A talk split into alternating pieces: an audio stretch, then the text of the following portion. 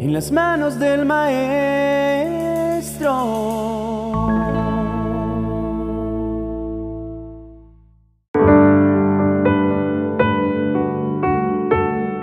Cambiar nuestra manera de vivir es una de las sensaciones más constantes que como seres humanos experimentamos. Y es que sin importar la temporada de nuestras vidas, cuánto tengamos o cuánto hayamos logrado, siempre existirá algo en alguna de las áreas de nuestras vidas que esperamos cambiar.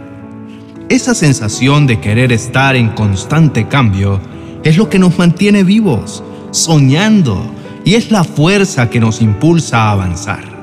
Creo firmemente que eso, que en esa voz interna nos grita fuertemente que algo en nuestra vida necesita ser transformado, no es más que la voz de Dios llamándonos a romper barreras y esquemas para llevarnos a cumplir su propósito. Sin embargo, hay una frase que es muy acertada para lo que quiero decirte ahora. Y esta frase dice así, del dicho al hecho hay mucho trecho. Y es que en realidad, por más ganas que tengamos de cambiar algo en nuestras vidas, o que nuestra vida sea transformada, esto no se hará realidad si solo se queda en deseos y en palabras. Es por esto que nos podemos llegar a preguntar, ¿por qué no estoy avanzando en mi vida? ¿Por qué aunque oro por alguna necesidad específica, no siempre veo los resultados esperados?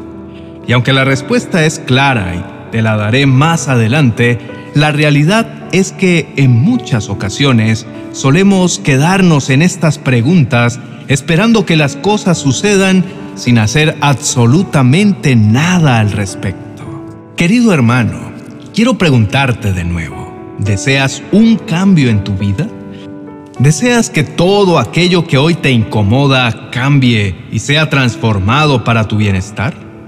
¿Deseas que Dios abra las puertas de los cielos y derrame bendiciones hasta que sobreabunde?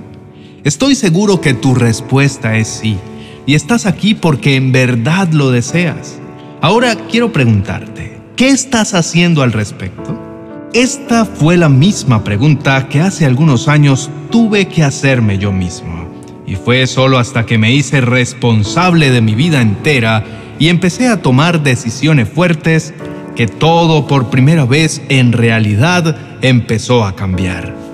Todo esto que viví me hizo recordar un escrito del famoso físico alemán Albert Einstein titulado La crisis, que dice así, no pretendamos que las cosas cambien si siempre hacemos lo mismo la crisis es la mejor bendición que puede sucederle a las personas y países, porque la crisis trae progresos. La creatividad nace de la angustia como el día nace de la noche oscura. Es en la crisis que nace la inventiva, los descubrimientos y las grandes estrategias. Quien supera la crisis se supera a sí mismo sin quedar superado quien atribuye a la crisis, sus fracasos y penurias, violenta su propio talento y respeta más a los problemas que a las soluciones. La verdadera crisis es la crisis de la incompetencia. El inconveniente de las personas y los países es la pereza para encontrar las salidas y soluciones. Sin crisis no hay desafíos. Sin desafíos la vida es una rutina, una lenta agonía. Sin crisis no hay méritos. Es en la crisis donde aflora lo mejor de cada uno, porque sin crisis todo viento es caricia. Hablar de crisis es promoverla y callar en la crisis es exaltar el conformismo. En vez de esto, trabajemos duro, acabemos de una vez con la única crisis amenazadora que es la tragedia de no querer luchar por superarla. Evidentemente, la peor crisis que podemos tener como seres humanos no son aquellas cosas que necesitamos con urgencia que sean transformadas, sino nuestra incapacidad de tomar decisiones al respecto para iniciar un cambio y nuestra falta de disciplina para lograrlo. Ahora quiero que te preguntes, ¿cuál es ese cambio que estás necesitando que suceda en tu vida? y piensa por un momento qué debes hacer para lograrlo. Para esto traeré a tu memoria lo que Dios dice en su palabra acerca de aquello que necesitas transformar en tu vida. Si deseas un cambio en tu relación con Dios, ve y búscalo cada día, pues Él siempre estará para ti. Recuerda la promesa que dice, me buscarán y me encontrarán cuando me busquen de todo corazón. Si deseas dejar malos hábitos en tu vida, recuerda que en Dios hay perdón, pues Él nos ha prometido que si confesamos nuestros pecados, Dios, que es fiel y justo, nos los perdonará y nos limpiará de toda maldad. Si deseas empezar de nuevo, recuerda que Dios ha prometido una nueva vida para ti, pues el día que lo recibes en tu corazón, puedes estar seguro que todo el que pertenece a Cristo se ha convertido en una persona nueva. La vida antigua ha pasado, una nueva vida ha comenzado. Si deseas que tu trabajo, tu negocio o tu proyecto prospere, recuerda este consejo. Pon todo lo que hagas en manos del Señor y tus planes tendrán éxito. Además, deseo que planifiques y seas organizado. Trabaja fuertemente y Dios te respaldará. Porque Dios dice, vamos, joven perezoso, fíjate en la hormiga, fíjate en cómo trabaja y aprende a ser sabio como ella. La hormiga no tiene jefes, ni capataces, ni gobernantes, pero durante la cosecha recoge su comida y la guarda. Por último, ten siempre presente que Dios desea bendecirte, ayudarte y respaldarte. Sin embargo, tu trabajo es tomar acción con la plena certeza de que Dios siempre va a ir delante de ti, abriendo camino. Tu vida irá de bendición en bendición y de gloria en gloria. Porque Dios ha prometido que la vida de los hombres buenos brilla como la luz de la mañana, va siendo más y más brillante hasta que alcanza todo su esplendor.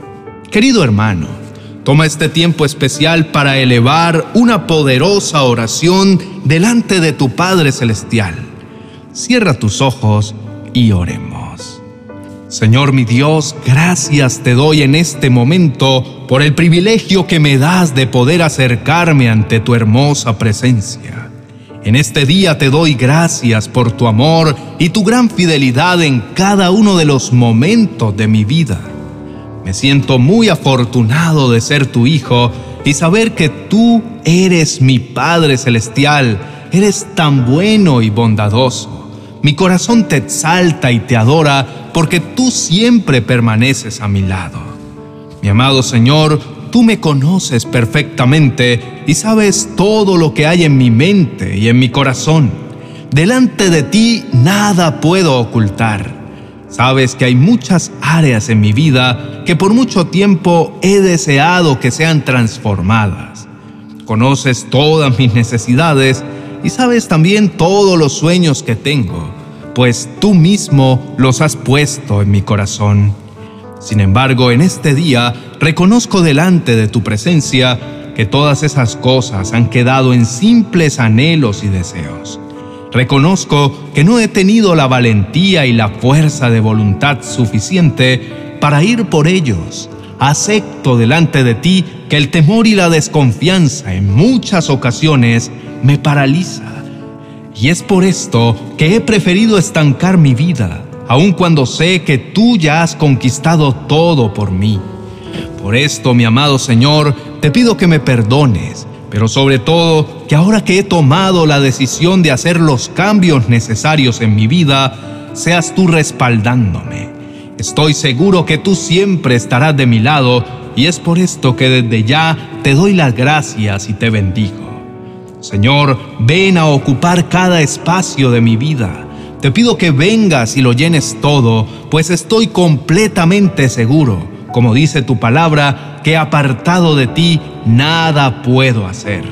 Reconozco que solamente tú eres la fuente de toda verdad, fuerza y voluntad para que todo lo que yo emprenda llegue a su fin y cumpla su propósito.